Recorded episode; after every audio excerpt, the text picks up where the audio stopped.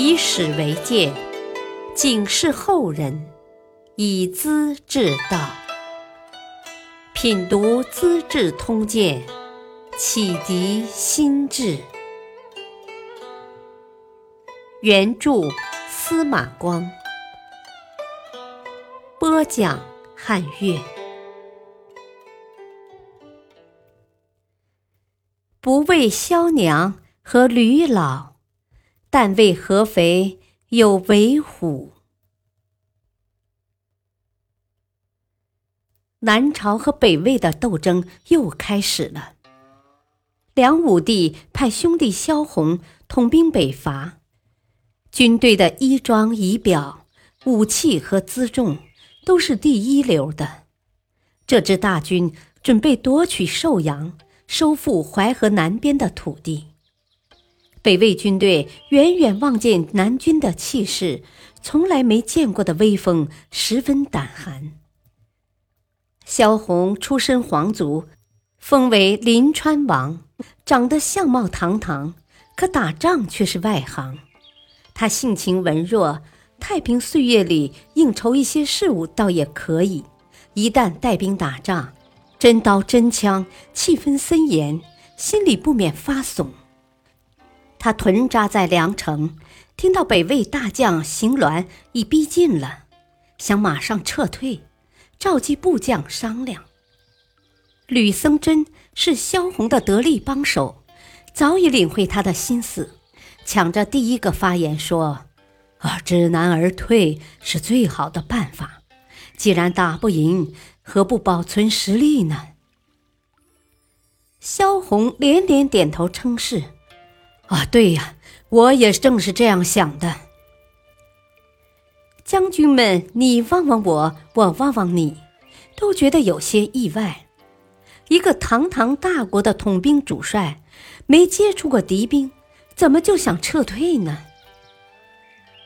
柳谭当即起身，直接质问：“啊，我军所到之处，百姓夹道欢迎，敌军纷纷投降，哪里来的难处？”话说开了头，大家意见纷纷，会场上没法控制。不等萧红开口，裴遂又补上一句：“啊，这次出兵目的就是打垮北军，想消灭敌人，能不打仗吗？有难处也不该逃避吗？”马先平是位身经百战的老将，沉静地问道：“大王。”您怎能长敌人的志气，说些亡国败兴的话呢？天子拿起扫帚，把全国的军队都扫给你了，你能退吗？我宁愿前进一尺死，不能后退一寸生。说的斩钉截铁，言外之意指责萧红不争气、没用处。昌邑之。早已忍耐不住，头发胡子也竖起来了，豁地站起，指着吕僧真的脸：“哎，该把你拉出去杀头！百万大军没挨着敌人的边儿，扭头逃跑，有脸去见天子吗？”朱僧勇和胡杏生更加激动，抽出佩剑，当空一劈，寒光闪闪：“谁想退的自己退！”我们要向前拼。话说完了，谁也不理，竟气昂昂地冲出帐外。会议在紧张的气氛中散了场。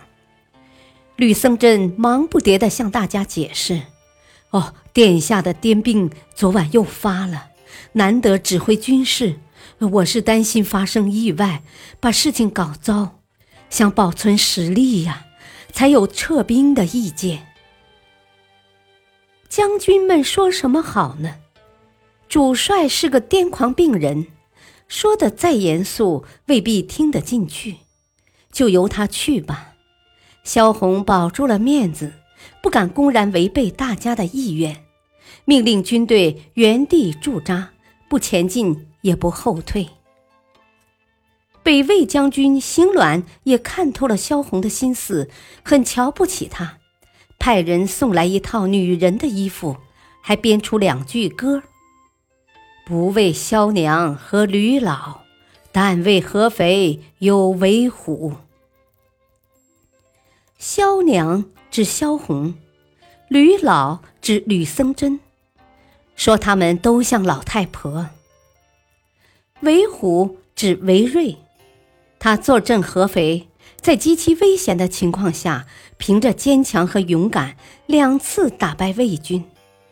当魏军准备挖堤。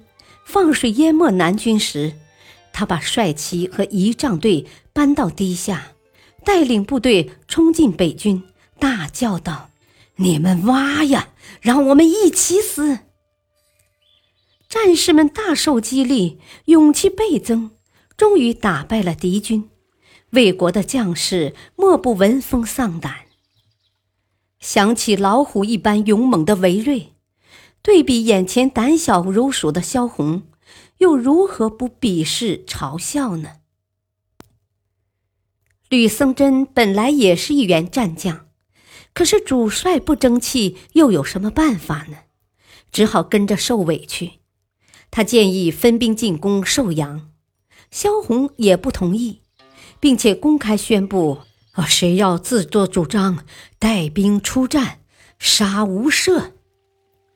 将士们气得哇哇乱叫，鼓噪斥骂，也没有什么结果。第二天夜晚，突然刮起暴风雨，军中惊恐不安。萧红以为北军攻到了，率先南逃，几十万大军土崩瓦解。萧红逃到大江北岸，找到一条小船，连夜划到白石垒，要求进城。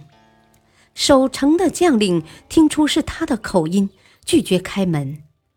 百万大军一夜之间鸡飞狗跳，跑得没了影儿国家的安危还难以预料呢。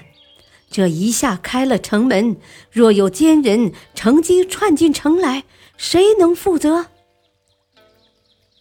萧红无话可答，又请求给些食物充饥。城上放绳子，掉下一篮馍馍，才算救了这位亲王的急。萧红逃走后，北魏皇帝很兴奋，要邢鸾迅速进攻钟离。邢鸾认为不能出兵，应该撤退休养。皇帝不断催逼，邢鸾上书表示：“啊，宁可让人骂我胆小怕事，不负责任。”也不愿部队遭受无谓损失。他把帅印交给中山王元婴，回到洛阳等待处分。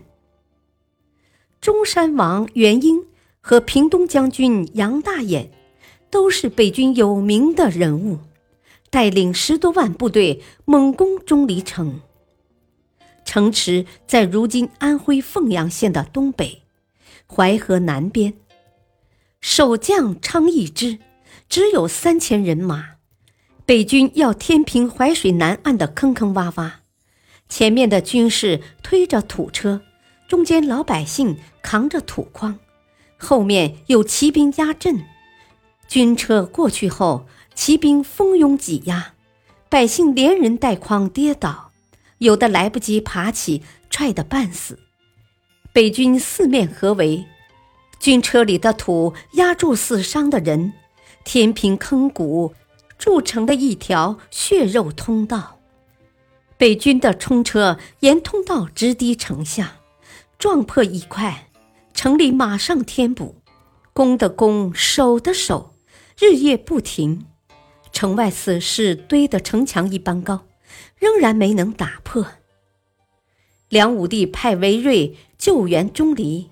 接受大将曹景忠的指挥，同时通知曹将军：“啊，韦公是将军的乡亲，德高望重，请你一定要尊敬，待遇也得优厚些。”曹景忠读书不多，本是赳赳武夫，但谦虚谨慎，对韦睿很恭敬。武帝得知情况，高兴地赞叹。呵呵，两位主将这样和气，我何愁不能取胜呢？曹韦两人直抵钟离城北，连夜赶挖出一条长壕，用土堆成长垒。第二天，趁北军惊疑不定，奋勇冲出，打垮了元英和杨大爷。钟离城保住了，昌邑之设宴招待两位将军。为了表达感激之情，特意安排了一个赌场，摆出二十万铜钱做赌本。赌是个借口，他想用娱乐方式把钱送给两位将军。赌具叫五目，用五粒骰子分成枭、卢、智、独、塞五等。曹景宗智得智，韦睿智得卢。比曹景宗高一等，赢了。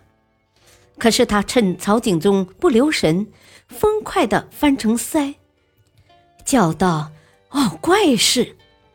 曹景宗定神一看，卢已变成腮，比自己的智差两等。韦睿输了。就这样赌了一夜，曹景宗和别人都赢钱，只有韦睿输。一个铜钱也没得，其实他是故意输掉的，不愿接受主人的美意，好处让给别人。虽说是小事，风格却很高，将士们也更加尊重他了。元英吃了败仗，撤去王爵，当老百姓；杨大眼被流放到东北瀛州去当兵，而临川王萧红呢？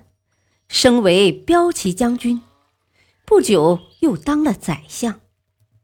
同样吃败仗，一个在血战中失败，一个在慌乱中逃跑，赏罚却截然不同。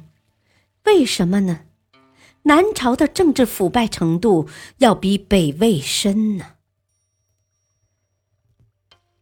感谢收听，下期播讲曹将军施勇敬病。